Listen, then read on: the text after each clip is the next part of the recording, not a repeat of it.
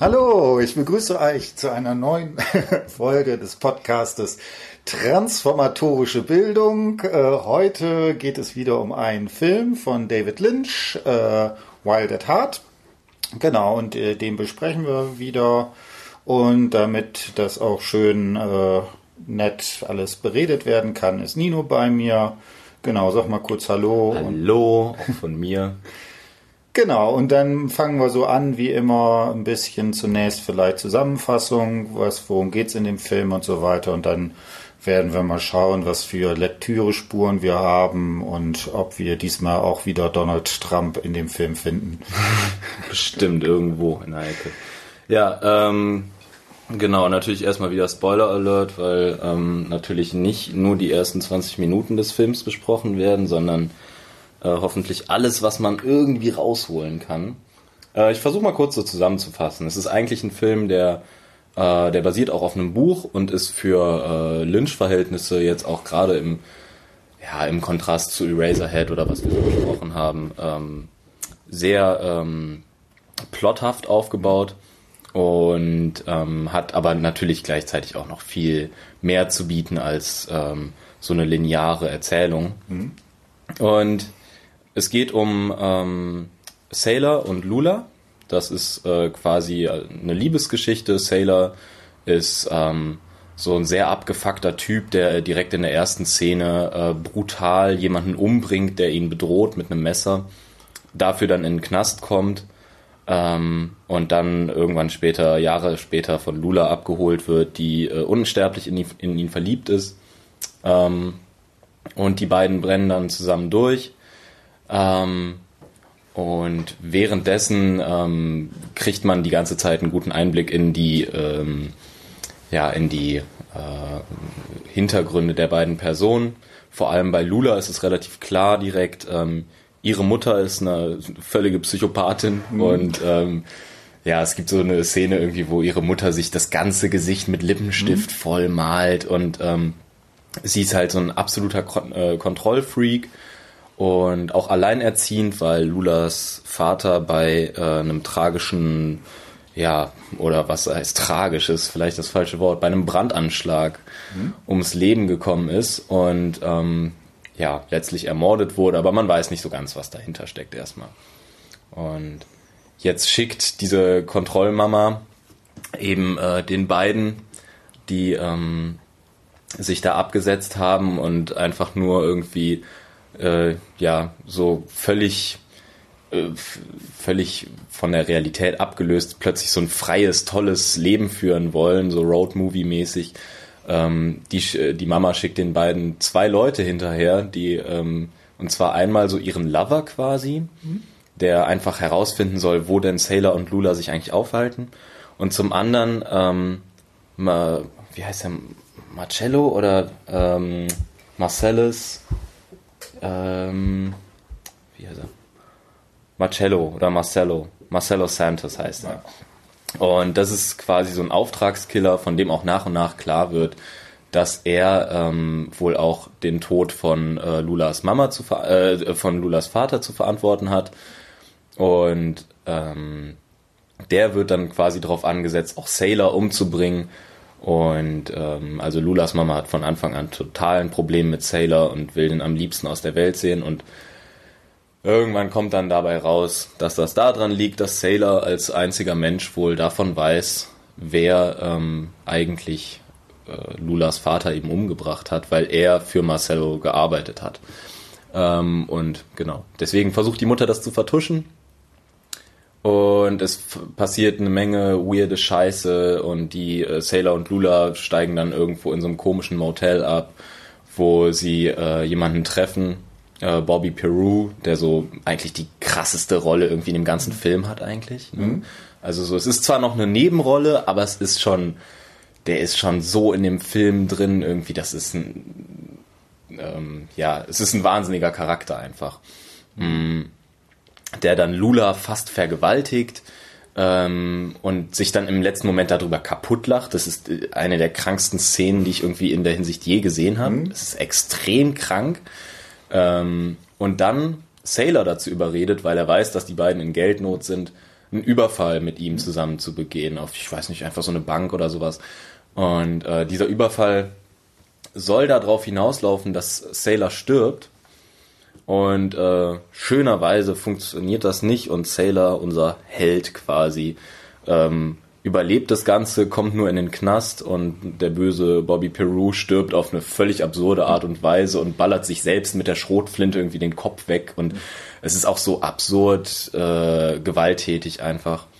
Genau, dann ähm, ist noch der Beamte, ne, dem haben sie irgendwie die Hand abgeschossen. Genau, also und dann ist, kommt irgendwie der Hund rein und klaut die Hand und also alle suchen dann. Dieser ne? Umgang mit Gewalt ist halt wirklich, das kennt man irgendwie außer vielleicht von Lynch nur noch so von Tarantino, ja. würde ich das jetzt so verorten. Ja. Ähm, dieser, dieser, diese Lust, die in der äh, Präsentation von Gewalt drin steckt, ist unfassbar. Also ähm, genau, und am Ende äh, kommt Sailor mal wieder aus dem Knast. Ja.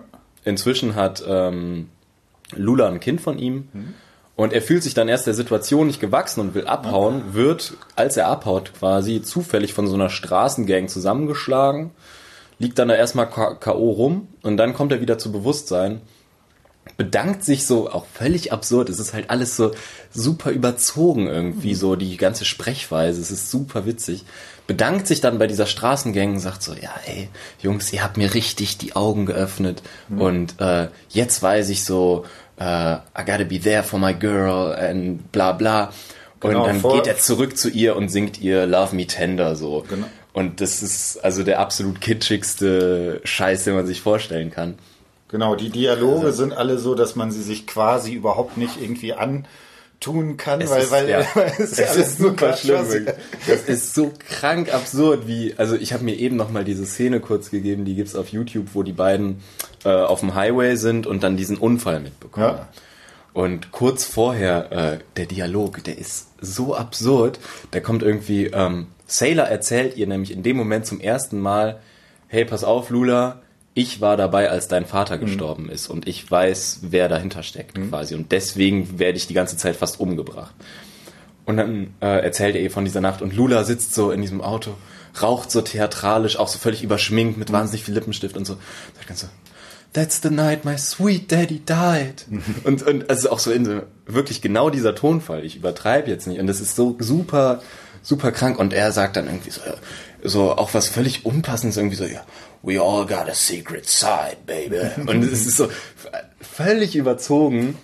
Und also Kitsch, Gewalt, Sex, Märchen, äh, Märchen ähm, ja, die ganze also Zeit. In der so Szene taucht einmal die äh, böse Hexe auf und in der letzten Szene, wo er dann, also die Wandlung, dass er doch wieder zu Lula zurückgeht, das taucht dadurch auf, dass er der, der guten Hexe äh, begegnet ist. Genau. Das ist irgendwie noch Anspielung am äh, Zauberer von Oz, was sozusagen da noch so ein bisschen mit drin ist. Genau. Ja, ähm, ich glaube, soweit haben wir es jetzt erstmal zusammengefasst. Ähm, damit man so eine Vorstellung hat, ohne jetzt den Film gesehen zu haben. Ähm, ja, was ich jetzt, glaube ich, gerade schon ein bisschen angesprochen habe, ist dieses äh, was total auffällig an dem Film einfach ist, ist die Kombination, dieser, dieser komische Cocktail, der da zusammengemischt wird aus absolutem Kitsch mhm. und auch Kitsch vor allem in der Hinsicht, dass es super viele popkulturelle Bezüge hat. Nicht nur dieses Wizard of Oz Ding, sondern auch ähm, allgemein die ganze Sprechweise, mhm. was wir gerade schon gesagt haben.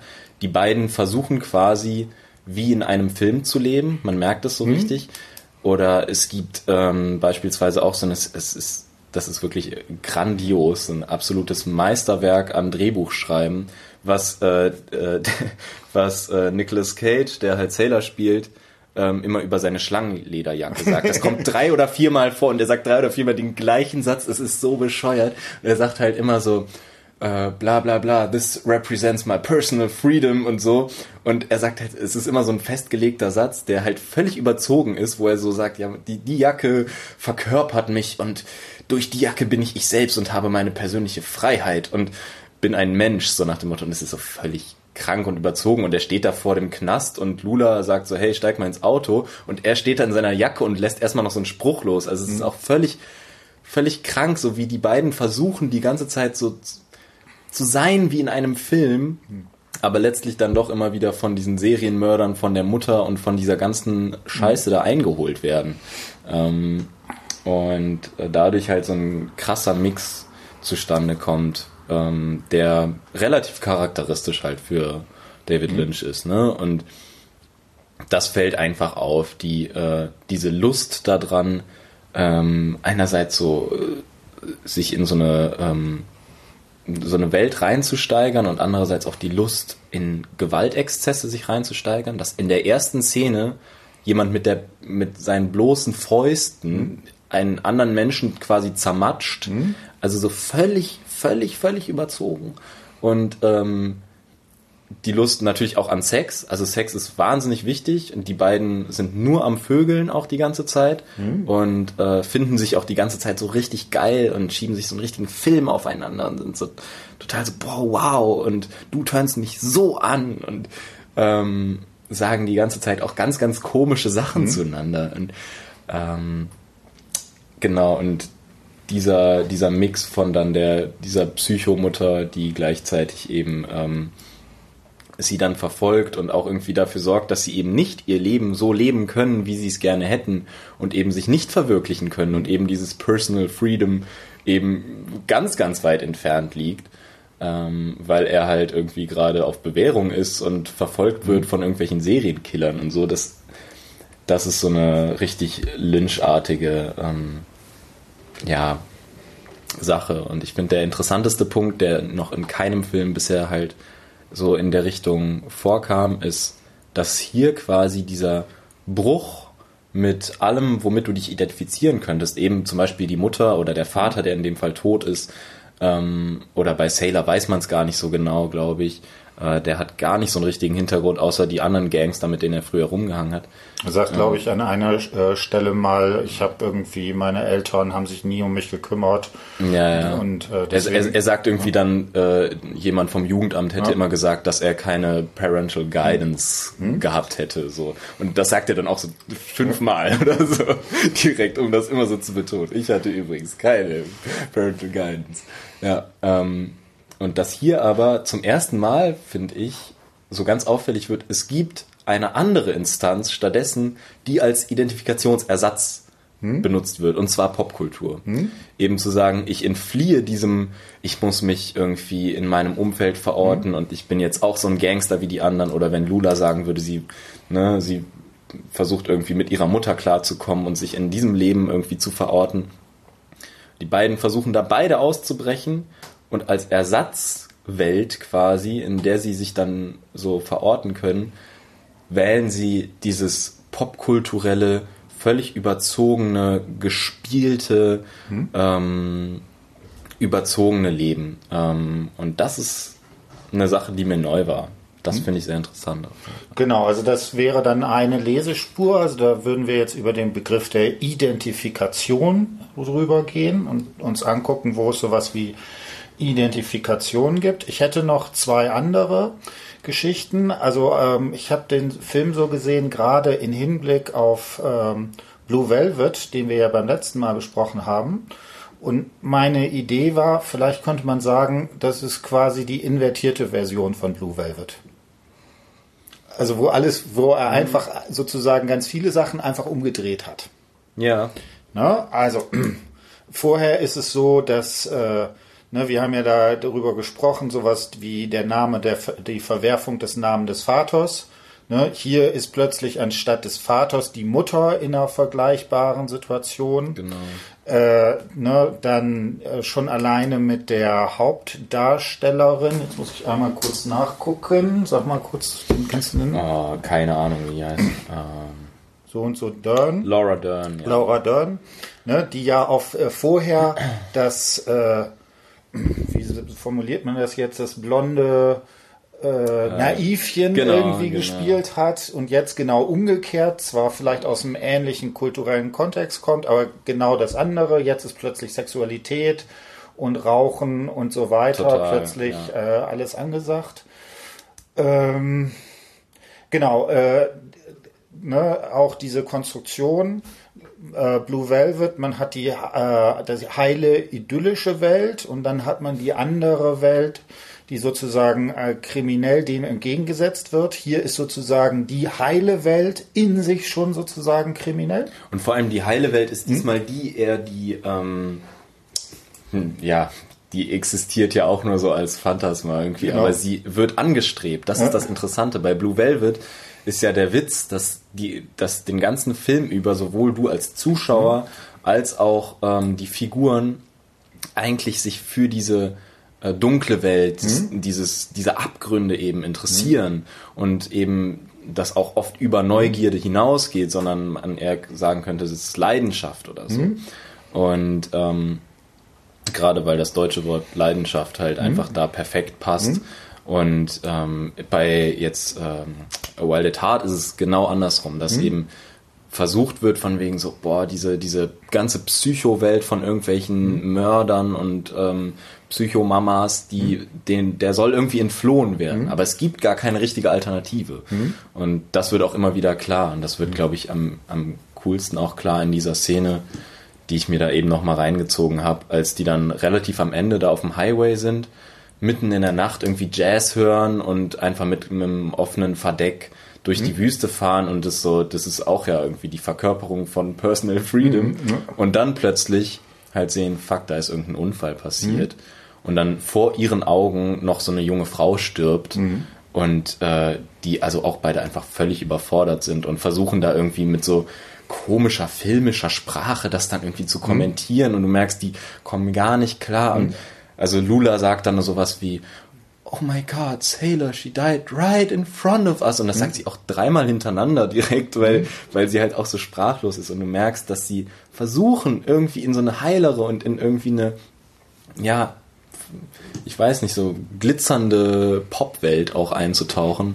Und die gibt mhm. es halt nicht. Und sie kommen da nicht hin. Und, äh, genau. Genau, also das wäre sozusagen, jetzt haben wir zwei Identifikationen, dann diese Frage nach der Umkehrung der beiden Filme. Und das dritte wäre nochmal, und das ist, denke ich, da ist es dann tatsächlich relativ ähnlich, nochmal diese Frage nach der Verwerfung des Namens des Vaters.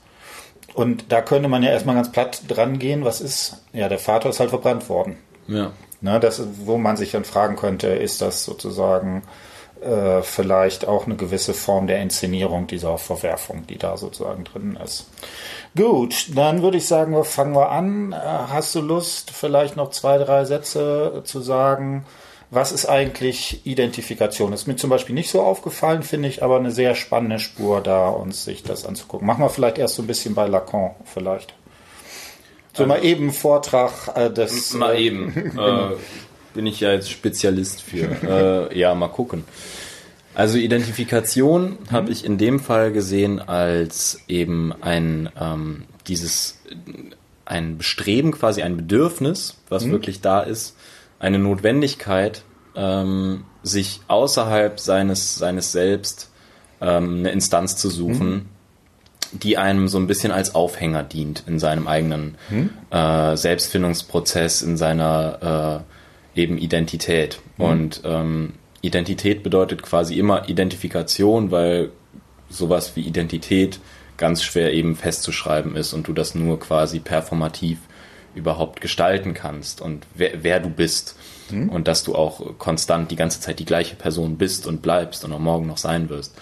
Und das geht eben am besten, indem du dich ähm, dieser ähm, dieser Subjektbeziehung quasi hingibst. Also jemanden quasi ähm, als, als äh, Anker nimmst und ähm, in, in einer gleichzeitigen, ähm, ja, einerseits Furcht natürlich auch und äh, auch Ablehnung und einer gleichzeitigen auch Liebe und ähm, ja, und einem, einem Wunsch, dem auch ähnlich zu sein, dich dem gegenüberstellst. Ähm, das passiert meiner Meinung nach eben hier total in Bezug auf ähm, so eine so eine ganze Welt. Also es wird hier nicht eben ein Vater genommen, mit dem sich identifiziert wird, sondern mhm. eben ähm, ein bestimmter Lifestyle, mhm. eben dieser Roadmovie-Lifestyle. Mhm. Ich trage meine Schlangenjacke. Ich fahre einfach, obwohl ich auf Bewährung bin, irgendwie in einen anderen Bundesstaat mhm. und hoffe einfach, dass ich dabei nicht irgendwie erwischt werde. Und ich hau von meiner Mama ab, weil die mich mhm. irgendwie zu krass kontrolliert.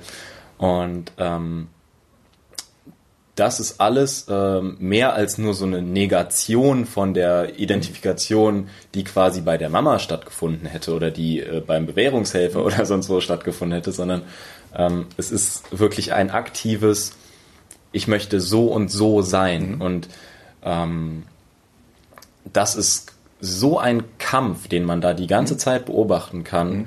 ob die auf dem Konzert sind mhm. oder ob die diesen Unfall mitbekommen ähm, oder ob er ihren Elvis-Song singt. Du merkst die ganze Zeit, sie versuchen um mhm. jeden Preis jemand zu sein. Mhm. Und das ist dann Identifikation mhm. quasi.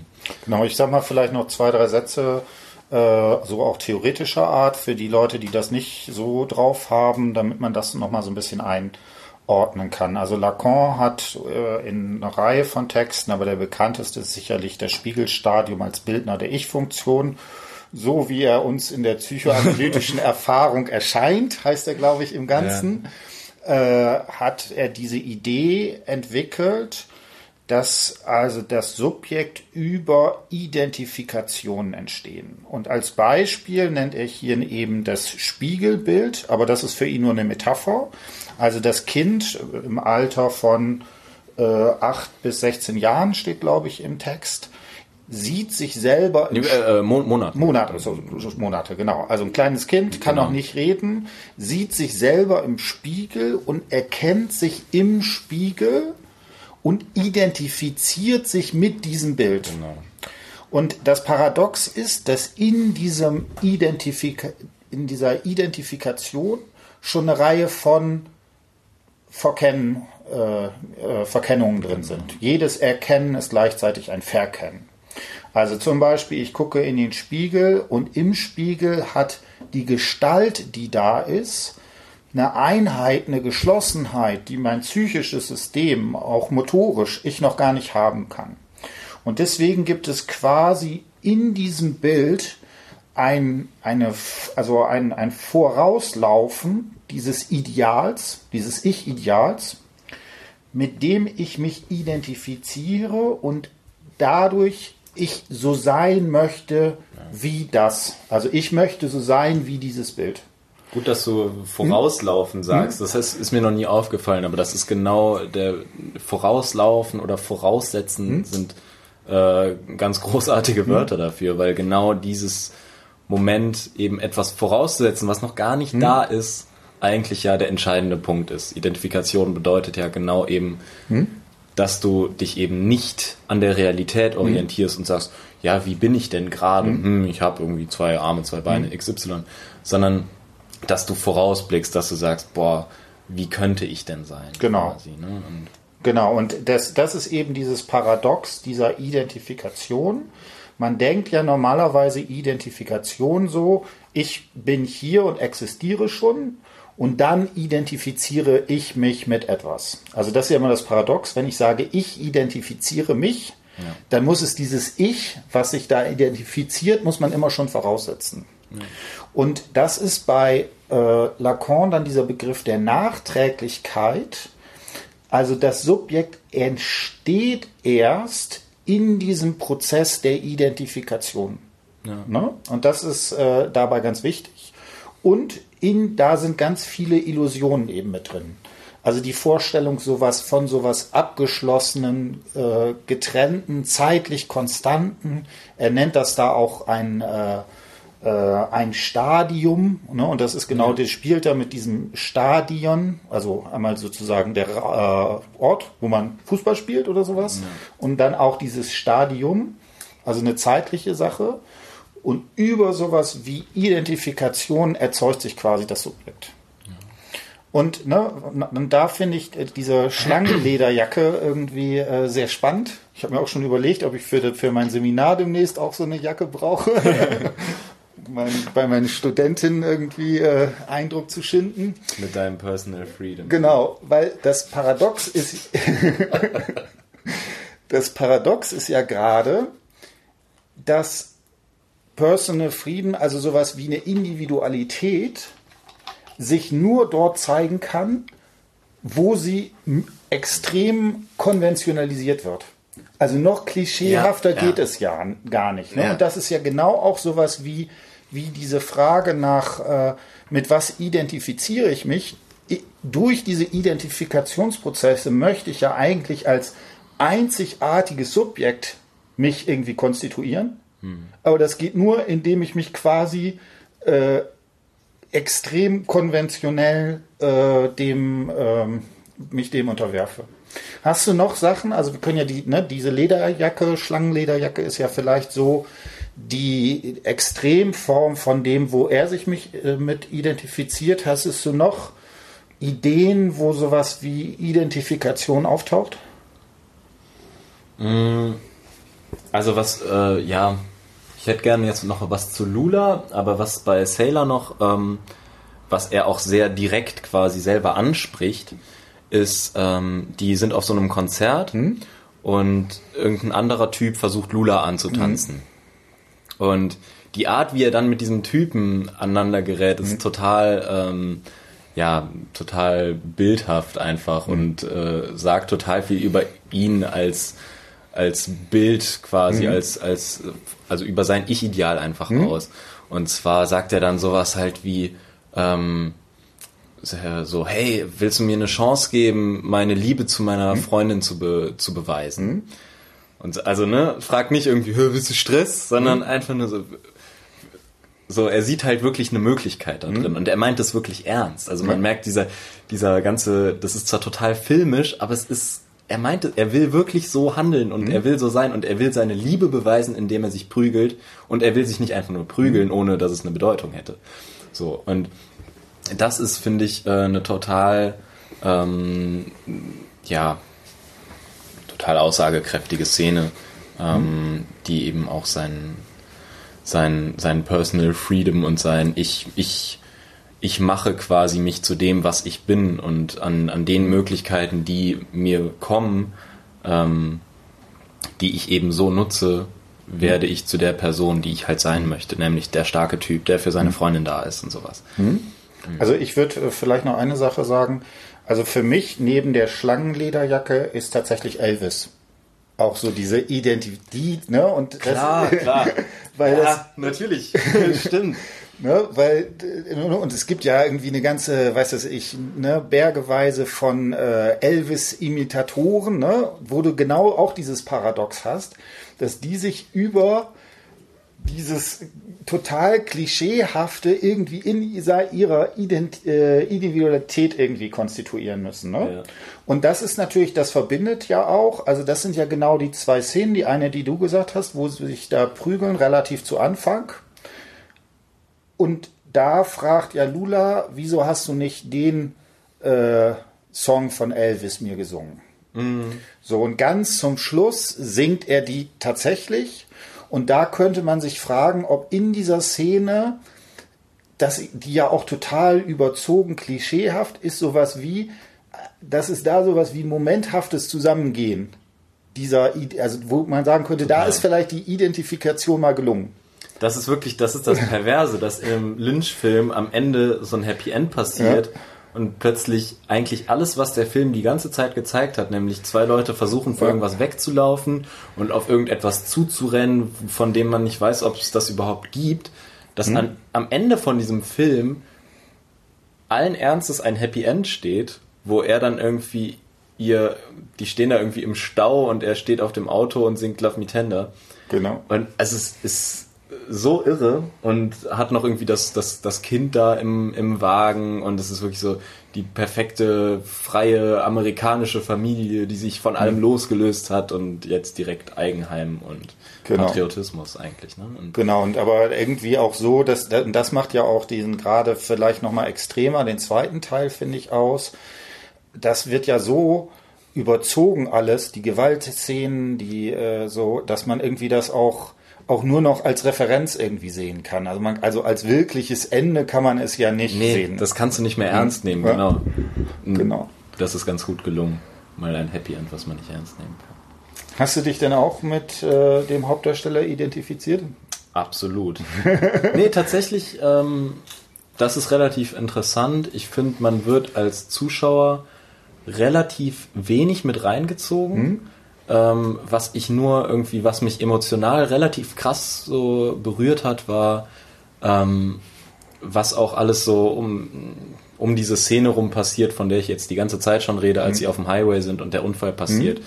Und du plötzlich merkst, die haben ihre Freiheit ja. Die haben ja letztlich das erreicht, wenn auch jetzt erstmal für eine kurze Zeit und mhm. sehr unsicher, aber sie haben ihre Freiheit, die machen gerade was sie wollen, sind mit der Person, die sie am meisten lieben, unterwegs. Die sind ja wirklich, mhm. da ist auch dieses Moment der Verliebtheit, mhm. mhm. was sie wirklich so zusammenschweißt, mhm. dass sie quasi eine Person sind. Super krass. Und trotzdem merkst du dann so, die sind der Welt einfach ausgeliefert. Mhm. Und ähm, dadurch, dass dann dieser Unfall dort passiert und sie können diese Frau auch nicht mehr retten, die da stirbt, ähm, und können, haben überhaupt keinen Umgang damit und wissen überhaupt nicht, was sie machen sollen und fahren einfach nur noch weiter. Und dann ab da geht der Film auch so den, den Bach runter und deren Leben ist ab da erstmal so zerstört, dass du, finde ich, da als Zuschauer schon irgendwie ähm, schon dich berührt fühlst, weil du einfach dich ähm, ja immer, also Freiheit ist immer was Positives, mhm. wird immer als was Positives dargestellt. Und die Tücken der Freiheit werden halt sehr wenig behandelt, weil das so, ne, das ist so wie wenn du irgendwie die Tücken einer Religion behandelst, dann heißt es, du bist irgendwie jemand, der diese Religion hasst. Und genauso ist es, wenn du ähm, irgendwie etwas gegen Freiheit sagen würdest, käme direkt der nächste Christian Lindner um die Ecke und würde sagen, du bist nicht freiheitsliebend genug. Mhm. Und deswegen finde ich, da ist es so eine so ein, so ein Schock einfach zu merken, wow, mhm. ähm, irgendwie wollen wir das doch alle. So, mhm. also niemand fände es scheiße, in einem Film zu leben. Mhm. Niemand fände es scheiße, so ein cooler Typ zu sein mit einer Schlangenlederjacke. Und naja. eigentlich, also, ja, also ich meine, es ist, irgendwo ist es so nachvollziehbar und vielleicht hat man sich so seit seit seinem sechsten Lebensjahr ein bisschen weiterentwickelt und sagt nicht mehr, oh, ich will eine Schlangenlederjacke. Aber irgendwo steckt das in einem drin und mhm. irgendwo merkt man so, boah, wow, so, so weit bin ich ja gar nicht mhm. davon entfernt. Und eigentlich ist das Ideal, was die anstreben, zwar ein bisschen überzogen und ein bisschen kitschig, aber alles, was die wollen, mhm. ist doch nur irgendwie Vögeln, Spaß mhm. haben und keine Verpflichtungen. Mhm. Und das ist ja jetzt nichts, was wenige Leute mhm. unterschreiben würden. So. Genau, weil ich kann da vielleicht noch zwei, drei Sätze, was bei mir äh, bei der Szene aufgefallen äh, ist, ist, ist glaube ich, genau diesen, dieser Ablauf. Also zunächst gibt es dann diese Szene, wo äh, dann Sailor eben erzählt, dass er dort als Karrierfahrer mit äh, da gearbeitet hat und eben äh, bei der äh, in der Situation, wo der Vater verbrannt ist, ne, ja. muss man ja jetzt auch immer wieder betonen, äh, dabei war. Und dann gibt es ja äh, die Sache, dass äh, Lula dann in die äh, Richtung, sozusagen in den, nach rechts aus dem Auto raus guckt und dort die böse Hexe jetzt sieht. Mhm. Ne? Und die dann äh, sie anguckt und dann irgendwie vorausfliegt und dann treffen sie auf diesen Auto Verkehrsunfall. Stimmt, ja. ja. wo man, wo das jetzt so ein bisschen angedeutet wird, vielleicht war das jetzt die böse Hexe, die sozusagen hier dieses, diesen Lacanche würde man sagen, den Einbruch des Realen quasi mit inszeniert hat. Mhm. Und das fand ich äh, sehr, sehr spannend, weil das natürlich jetzt genau mehrere dieser Motive zusammenbringt. Also einerseits dieses, ne, dass es hier äh, der, der Vater, ne, würde man eben der Name des Vaters im Lacanischen Sinne als derjenige, der die auf, die, die, die sozusagen das Aufrechterhalten der symbolischen Ordnung verantwortlich ist. Ja. Das ist sozusagen in der äh, Psychoanalyse immer der entscheidende Punkt. Der wird halt verbrannt. Und jetzt ne, taucht dann damit sowas, was, was man dann überhaupt nicht mehr so richtig einordnen kann, Märchenhaftes und dann dieses Reale sozusagen da. Genau. Ja. Hast du, äh, also das, ich, ne, und das, das ist natürlich auch schon eine, eine sehr spannende und dramatische Szene, die du da hast. Ich finde eine andere Szene, die äh, tatsächlich auch, äh, naja, toll oder ähm, interessant ist, ist die Szene, wo sich die äh, Mutter irgendwie rot schminkt und dann entsprechend dort äh, anruft. Äh, da vielleicht zwei Sätze noch zu sagen? Ähm, ich fürchte, das weißt du besser. Ich habe jetzt den Kontext vergessen, wie, ähm, wie das genau passiert. Also das Ding ist folgendes. Sie äh, ähm, schickt ja diesen ihren Geliebten, der äh, ähm, äh, Entschuldigung, Detektiv ist, den schickt sie ja sozusagen vorweg. Genau. Und das ist ja jemand, der so ganz, ein ganz lieber, netter sozusagen ist, der quasi ja auch hier wieder an der Stelle des Vaters quasi sitzt, mhm. äh, aber irgendwie diese Funktion irgendwie auch nicht irgendwie erfüllen kann oder sowas. Ja, Und dann äh, äh, hat sie ja den als zweites äh, den äh, äh, Santos beauftragt, ihn umzubringen. Und das bereut sie sozusagen an, in dem Moment, so habe ich das gelesen, und ruft ihn dann ja an und sagt, pass auf, äh, ich komme vorbei, äh, das, ne, ne, und genau in dieser, äh, in diesem Moment gibt es diese völlige Entgleisung, wo man irgendwie alles so an, ähm, ja, an so Konstanz oder sowas, Bezugnahme zur Welt für sie ja dann komplett zusammenbricht. Genau. Und was total interessant ist, dann hat, ne, dann hat sie auch dieses sich mit diesem Lippenstift, aber der ja irgendwie Blut symbolisiert, dann damit drin. Und das ist auch wieder so interessant. Dann wird sie da äh, auf der Toilette gezeigt, wo sie sich dann, was nicht übergibt oder was. Und in der Szene hat sie tatsächlich auch Hexenschuhe an. Oh. Krass. ne, das ist, wo, wo man dann so sieht, dass das irgendwie ei, so. Ei, ei. Äh, so ein kleiner Hinweis ist ne, darauf, dass, dass da ähm, mhm. äh, ja irgendwas nicht stimmt oder sowas. Ich würde das jetzt auch nicht über äh, thematisieren, wie stark man das hat, aber das da macht dann wird dann auch so äh, ja, klar, fraglich, fraglich, wie viel man da sozusagen in diese Mär märchenhafte Geschichte da entsprechend. Doch, das, da, ich finde, das kann man schon, hm. das kann man schon hm. äh, sehr schnell irgendwie hm ausmachen, dass die Mutter wirklich das, das personifizierte Böse ja eigentlich mhm. ist. Und ähm, also ja, wobei die Mutter sich da ein enges Rennen liefert irgendwie mit äh, Bobby Peru, mhm. der äh, genau so einen tiefen Abgrund irgendwie darstellt. Aber genau, und was auch interessant ist, die Mutter malt sich natürlich auch im Spiegel an. Also sie mhm. guckt sich an, während sie äh, sich da rot anmalt. Und jetzt muss ich nochmal auf mhm. meine Lieblingsunfallszene äh, zurückkommen. Mhm. Da ist nämlich diese Frau, die äh, dann aufgefunden wird mhm. und dann stirbt kurz danach. In, als die ankommen, die beiden, Sailor und Lula, äh, rennt die rum und sagt, sie hat irgendwie äh, ihre Haarklammer verloren. Mhm. Und ihre Mama bringt sie um, wenn, wenn mhm. die es erfährt. Und die hat ihre Haarklammer verloren. Mhm. Und irgendwann, boah, mein ganzes Portemonnaie habe ich verloren. Scheiße, ich habe mein Portemonnaie verloren. Und sie ist völlig verwirrt und man merkt so, dass sie auf jeden Fall irgendwie eine Gehirnerschütterung und sonst was wahrscheinlich hatte. Und ähm, dann bricht sie zusammen mhm. und stirbt. Und ihr läuft richtig viel Blut aus mhm. dem Mund. Und dann kommt nur noch so dieser Spruch so, give me my lipstick. Mhm. Und also ich weiß nicht, was bei David Lynch irgendwie in der, in der Kindheit da passiert ist, aber es, dieser, dieser Lippenstift-Fetisch ist, mhm. da werden wir auch noch bei, bei ähm, wie heißt es, äh, Mulholland Drive, glaube ich, mhm. auch noch. Da gibt es keine einzige Frau, die nicht extrem geschminkt mhm. ist in dem Film. Noch vielleicht darauf zu sprechen kommen. Ähm, da ist irgendwas bei David Lynch, wo, wo wir noch drüber reden müssen, mit dem Lippenstift und dem Blut und mhm. ähm, ich bin mir noch nicht ganz sicher. Das ist genau wie bei, ähm, was heißt genau wie bei, aber das ist ein Motiv, was bei Blue Velvet ja auch vorkommt. Mhm. Dieses sich den ganzen Mund voll schmieren mhm. ähm, und dann so clownshaft mhm. aussehen und dadurch das ganze Thema von einerseits ähm, Sexualität mhm. und andererseits Tod und mhm. Gewalt beide in einer Form zu verkörpern mhm. und beide auch äh, in so eine Perversion zu führen.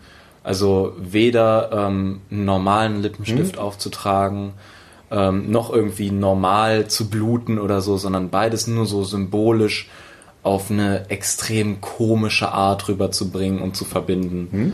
Ähm, genau, also da würde ich vielleicht eine Sache, gerade als du es jetzt nochmal erzählt hast, die Szene, das Spannende ist ja diese vollkommene Unangemessenheit. Ne? Also jemand, der äh, irgendwie da gerade knapp noch einen Autounfall zunächst überlebt hat und die ganze Zeit nur darüber erzählt, ne, ich hier, ich habe meine Tasche verloren und erzähl's bitte nicht meinen Eltern und so weiter.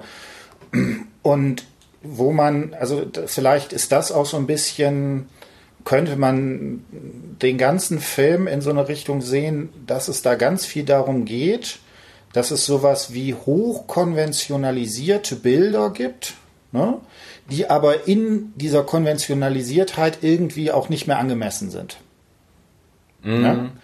Und da würde ich dann sagen, vielleicht ist es auch bei Lynch, wenn er gesagt hat, was ist in der Kindheit falsch äh, da schiefgegangen, das weiß ich nicht. Da würde ich jetzt auch eher nicht drüber spekulieren wollen. äh, was ich aber schon auch dachte, bei, als ich die ganze Zeit, als ich den Film gesehen habe, dass es auch so eine gewisse Lust ist, diese konventionalisierten Bilder irgendwie zu zerstören. Genau. Ne? Und das, und das, der fängt, der Film fängt ja genau damit an. Also man sieht zunächst irgendwie diese Flammen ja. und schon da ist das, da ist dann so eine schöne Musik drunter. Was auch schon erstmal völlig sozusagen, mhm. wo auch schon diese Spannung dann drin ist. Dann hat man wieder, auch wieder so eine, äh, ja, weiß ich nicht, ist es so eine Ballmusik oder irgendwie sowas? Man sieht den, den äh, Raum, wo das, das ist, ähm, das ist, wie heißt das? Ähm, Uh, In the Mood heißt hm? es, heißt der Song. Und also ein extrem guter, genau. gut gelaunter Song. So. Genau, und, und der, der dann auch äh, ja in einem, äh, was ist das? Ein, das ist wie so ein Ball, Ball oder, oder irgendwie ja. sowas in so einer Situation irgendwie stattfindet. Und dann mit diesem völlig überzogenen plötzlich Gewaltakt, der da plötzlich mit drin ist, der genau diese ganze Konventionalisiertheit einem sozusagen auch, äh, ja, das sozusagen aufbricht oder sowas. Mhm.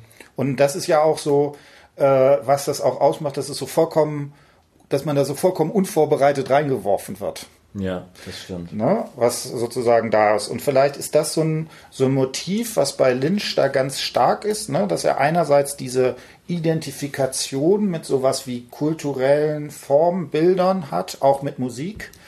Äh, auch ne, diese Sache, wo die dann, äh, ne, wir gehen jetzt tanzen irgendwie, was auch so völlig überzogen äh, dargestellt ja. wird. Und dann immer, dass diese idealisierte Welt quasi zerstört wird. Und noch zwei, drei Sachen. Ähm, jetzt fehlen mir gleich wieder zwei Namen. Und zwar ist einer der berühmtesten äh, Filme, die ja sozusagen dieses Road-Movie machen, Paris, Texas. Mhm. Und der Hauptdarsteller von Paris, Texas, das ist ja der Privatdetektiv. Stanton oder irgendwie sowas ah, heißt der ja. Ne? Und wo man auch schon sieht, dass sozusagen diese, äh, dass dieser Film selber quasi sich auf diese sozusagen gesellschaftlichen Idealformen entsprechend da mitmacht.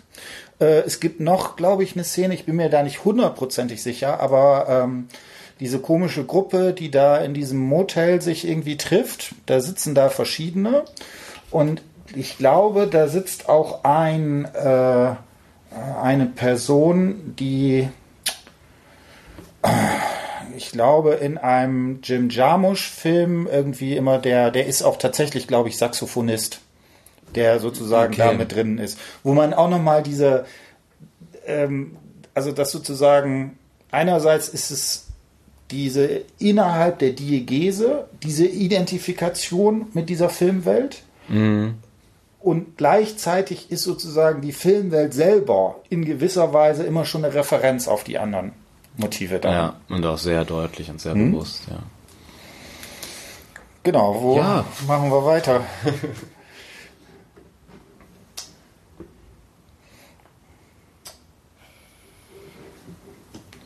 Ja, jetzt haben wir uns verrannt. Aber ähm, was ich auf jeden Fall ähm, interessant fand, war, dass du eben sagtest, die, die, die ähm, die Lust. Äh, du hast, ich, ich weiß nicht mehr, worauf du es bezogen hast. Aber du hast eben von Lust geredet und ich war so krass, boah, stimmt, es geht eigentlich in dem ganzen Film nur um Lust. Nämlich um Lust an Gewalt, Lust an Sex. Und ähm, in gewisser Weise könnte man das auch auf diese, auf Kitsch oder Popkultur auch beziehen. Ähm, aber du hast das Gefühl, wahrscheinlich nicht nur Lynch, sondern ich habe auch gelesen, also Nicolas Cage ist wirklich ein unglaublicher Elvis-Fan wohl. Mhm. Und ähm, ich glaube, ähm, sämtliche Leute, die an dem Film beteiligt sind, haben wirklich ähm, gerade bei Lynch-Filmen wahrscheinlich oft einfach die, die Möglichkeit, ihre Lust quasi dort mhm. auszuüben. Wir haben jetzt irgendwie bei äh, Blue Velvet haben wir, glaube ich, war das, da haben wir über Schaulust mhm. geredet. Mhm ähm, die dann im Film selbst passiert. Mhm. Ähm, aber du kannst dieses Lustprinzip auf allen Ebenen mhm. halt wiederfinden. Mhm. Also ich hatte das gesagt, äh, wahrscheinlich Lust an der Zerstörung von Idealen. Genau. Ja, genau. also und äh, dass es eben genau einerseits ist, ne, diese, diese Lust oder diese in der Identifikation, das ist natürlich auch immer was, was ja, einem gewissen gewisse Möglichkeiten bringt. Aber das Paradox ist ja, dass sich in der Identifikation auch immer eine gewisse Einengung ist. Mhm. Dann bin ich ja auf dieses Bild sozusagen festgelegt. Und ich würde sagen, damit spielt dieser Film die ganze Zeit, dass er einerseits diese klischeehaften Bilder entwirft und sie dann bis zum Absurden wieder sozusagen destruiert. Ja. Ne? Und vielleicht ist das auch das, das Paradox. Also du halt, das fand ich auch sehr schön. Du hast ja immer gesagt, die haben eigentlich gar keine Welt, in der die sozusagen ankommen können. Die, die, na, sie, sie fahren mhm. weg, aber es, es, gibt ein, gibt's ein, es gibt eigentlich keinen Ort, wo sie sich wirklich treffen können. Und äh, vielleicht hängt das auch genau damit zusammen, weil dieser Ort wäre quasi ein Märchen wo, wo sie das dann erreichen würden. Und tatsächlich in der letzten Szene ist es ja quasi das Märchen, was sie dann zumindest äh, beispielhaft da entsprechend, äh, wo sie sich darauf beziehen. Ja. Genau. Ja, das heißt irgendwie, es läuft heute nicht auf, auf Trump hinaus, sondern mal mhm. auf, auf Märchen halt. Hm, ja. Genau, also ich kann ja nochmal, also vielleicht sollten wir das machen, soll man denn nochmal auf dieses zweite Motiv sagen, das haben wir jetzt so ein bisschen angedeutet, Verhältnis von Blue Velvet und Wild at Heart. Mm. Ja, genau. Ähm, was, was du schon gesagt hattest, hm. die, die Umkehrung hm. ist super interessant. Ähm, gleichzeitig wird aber auch irgendwie ja die, die Linie eigentlich weitergeführt, dass ähm, der Film sich immer bricht an einer Linie und zwar bei Blue Velvet genau wie bei Wild at Heart äh, die Linie zwischen quasi äh, Gut und Böse, mhm. kann man ganz stumpf sagen. Und zwischen diesem Abgrund und dem andererseits dem, dem idealisierten guten Leben, mhm. ähm, die da weitergeführt wird. Und an dieser Linie spielt sich alles eigentlich, mhm. also an dieser Linie spielt sich mhm. die ganze Existenz der, der mhm. Filmcharaktere ab. Mhm. Und ähm, alles, was passiert in dem Film, in beiden Filmen, ist quasi ein Kampf um diese Linie, mhm. der die ganze Zeit läuft. Ähm, und deswegen finde ich diese Charaktere wie eben die Mutter mhm. und auch Bobby Peru äh, so interessant, weil mhm. da ganz klar wird, die sind am heftigsten in diesem Kampf involviert. Mhm. Ähm, weil sie eben äh, auch die Auseinandersetzung suchen und mhm. quasi versuchen, äh, ne, alle anderen mit sich selbst runterzuziehen mhm. in diesen Abgrund. Und ähm, von Bobby Peru gibt es diese, wie gesagt, äh, extrem ekelhafte Szene, wo er ähm, eben erst Lula fast vergewaltigt, aber eben nur mit dem Ziel, dass, ähm, also er will sie einfach nur zwingen, irgendwie zu sagen, fick mich. Mhm. Und irgendwann, als sie das dann sagt, lacht er sie halt aus mhm. und bringt so einen ganz komischen Spruch, wo du auch selber schockiert bist mhm. dann von dir selbst, weil du musst auch lachen darüber, mhm. weil es so ex extrem gebrochen mhm. wird. Dieses Böse plötzlich, ja. dieses absolute, er, er geht einfach in das Apartment von dieser Frau mhm. rein mhm. und zwingt die zu sagen, fick mich. Mhm. So. Und im nächsten Moment lacht er die aus. Und genau, was also, das ist. Genau, was ich da an der Szene, die ist natürlich hochgradig spannend und natürlich auch hochgradig problematisch. Äh, also, wie gesagt, er kommt da rein äh, und was ja sozusagen auch die ganze, äh, wieso diese Szene ja so doppelt pervers ist, ist, dass das auch so gefilmt ist, dass Lula bis zum gewissen Grade, dass man das auch so sieht, dass sie währenddessen bis zum gewissen Grade auch Lust empfindet. Ja. Ne? Und das macht ja Das ist wie bei Blue Velvet halt der Punkt. Ne? Genau, ne? Und äh, das macht ja genau diese Spannung aus, weil man, weil da natürlich plötzlich so eine Linie äh, nicht mehr äh, zu ziehen ist, einfach zu sagen, okay, der der ist halt irgendwie äh, ein Perversling, ne? sondern das Perverse seines Verhaltens ist dass er sie quasi auch in so eine perverse Welt bis zum gewissen Grade reinbringt. Ganz genau. Und, Und das ist viel schlimmer als eine Vergewaltigung fast. Ja. Also in dem Film ist das ja. so, wird es so dargestellt, mhm. als das ist, glaube ich, fast, weil das diesen Psychofaktor mhm. hat, mhm. Ist es krasser, als mhm. wenn du eine Vergewaltigung zeigen würdest. Mhm. Weil du, ähm, ja, ich weiß gar nicht, wie du eine Vergewaltigung filmisch darstellen würdest, mhm. aber es ist halt einfach eine eine, eine ganz andere Ebene, mhm. weil du da merkst, dass das, das, das ist völlig auch personenunabhängig mhm. und das ist gerade eine so eine Machtstruktur, die ähm, auf jeder Ebene auch funktioniert mhm. und wo du dich selbst mit reinziehst und wo du selbst diesen, diesen Psycho-Scheiß voll in dich aufnimmst und denkst, fuck, hm? Gott, so, weißt hm? du, ja. Genau, und äh, was natürlich die Dramatik dann noch erhöht, ist, dass sie natürlich schwanger ist. Ne, das macht, Stimmt, da ist sie schon schwanger. Genau. Und wie weißt du das noch? Äh, ähm, woher weiß, also später sagt er ja äh, äh, zu Sailor, dass sie schwanger ist. Und er ist völlig irgendwie verwirrt, weil sie konnte es ihm ja nicht sagen, sondern konnte mhm. es nur aufschreiben. Weißt du noch, woher er das weiß?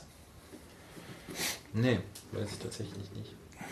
Ich, genau, da müssen wir jetzt sozusagen, da müssen wir nochmal gucken, aber das ist, finde ich, auch, da ist sozusagen auch nochmal, äh, finde ich, genau auch ähm, so eine Ähnlichkeit da sozusagen mit drin in dieser, in, das nämlich hier auch sowas wie Lust oder ne, ich, bei Lynch irgendwie in so einer pervers, perversen eben was an der Grenze, was sexuelle Lust ist, aber irgendwie, also schon auch irgendwie nicht mehr so richtig. Ja. Ne? Also da, und da könnte ich vielleicht noch eine Sache äh, kurz zu sagen, Unterscheidung begrifflicher Art. Bei Lacan gibt es die Unterscheidung zwischen dem Begehren und das Begehren ist immer etwas, was sich sozusagen auf den Signifikanten, auf das Sprechen sozusagen bezieht. Ja.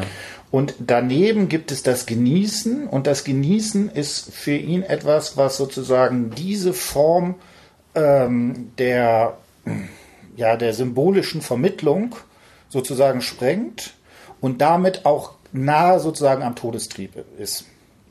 Und man könnte hier so sich fragen, ob hier in den Lynch-Filmen, gerade in den beiden Szenen, die, die, äh, die wir hier haben, und das Lustige ist ja, äh, Isabella Rossellini spielt ja in beiden Filmen auch mit, allerdings in dem nur eine ganz kleine Rolle, ob es hier sowas gibt wie eben ein perverses Genießen jenseits symbolischer Vermittlung und jenseits des Lustprinzips. Ne? Mhm. Und da könnte man sich fragen, ob das vielleicht sowas ist, was, wo der Lynch einfach einen gewissen Spaß daran hat, dieses auch zu inszenieren. Ja. Ne? Was damit genau dieses auch sozusagen selber nochmal äh, als äh, Tabubruch äh, immer da entsprechend mit reinzubringen. Ja. Achso, ich wollte noch eine Sache sagen, die ist mir sehr aufgefallen. Ähm, wir haben äh, uns letztes Mal auch darüber nochmal unterhalten, ähm, also im Hinblick auf ähm, Blue Velvet, wo, wie wird eigentlich dieses Gruselige bei ihm inszeniert? Ne? Und da haben wir ja gesagt, dass, dass das so eine gewisse Problematik, finde ich, da auch drin hat, dass in in der Art und Weise, wenn man gruselige Bilder hat, dass, das, dass er einerseits diese sowas wie Klischeehaftes zerstört, aber andererseits doch auf bestimmte so Motive darauf irgendwie verweist, also der Homosexuelle als ja, gewalttätiger Perversling. Ja. Ne, das ist ja sozusagen ein Motiv, was er bis zu einem gewissen Grade benutzt. Ja. Ich fand das im Vergleich, hier gibt es äh, meiner Ansicht nach was ähnlich ist, wo, wo, ich mich auch so ein bisschen drüber aufgeregt habe. Es gibt dann ähm, diese Szene, wo der Detektiv äh, entführt wird und dann ermordet. Und äh, das ist ja dann so eine Kombination aus äh, Voodoo, würde ich sagen, und Santeria.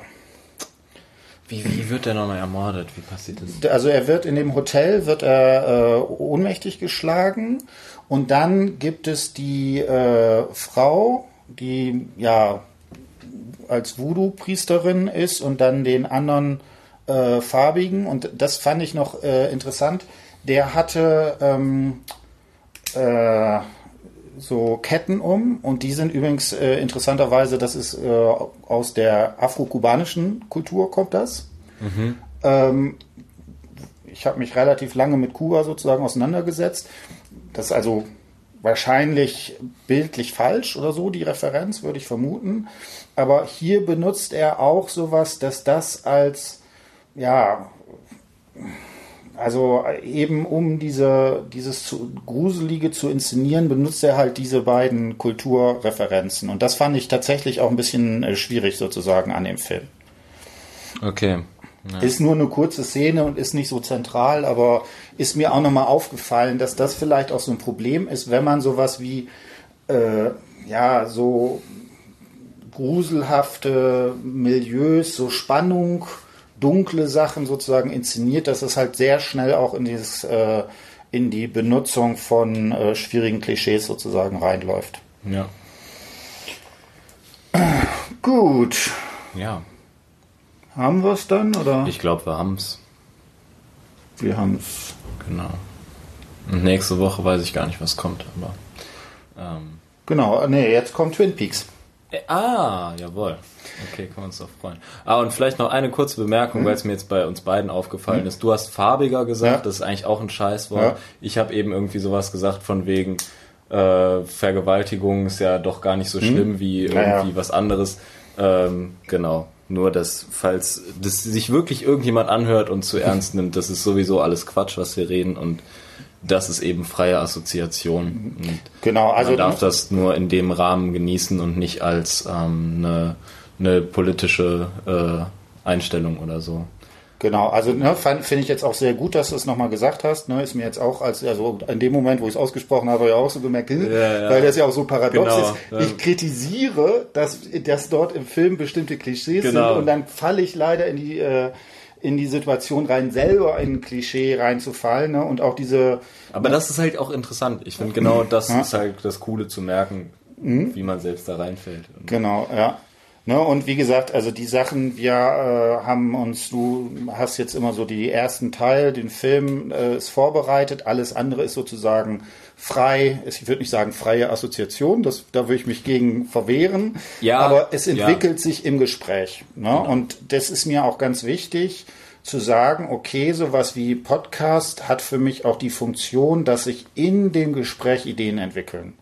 Und ja. dann kann man das leider halt nicht immer sozusagen hundertprozentig perfekt irgendwie formulieren. Und ja. äh, ich glaube aber auf der anderen Seite macht das bis zum gewissen Grade auch den Reiz aus. Total. Gut, in diesem Sinne, dann haben wir es. Bis bald.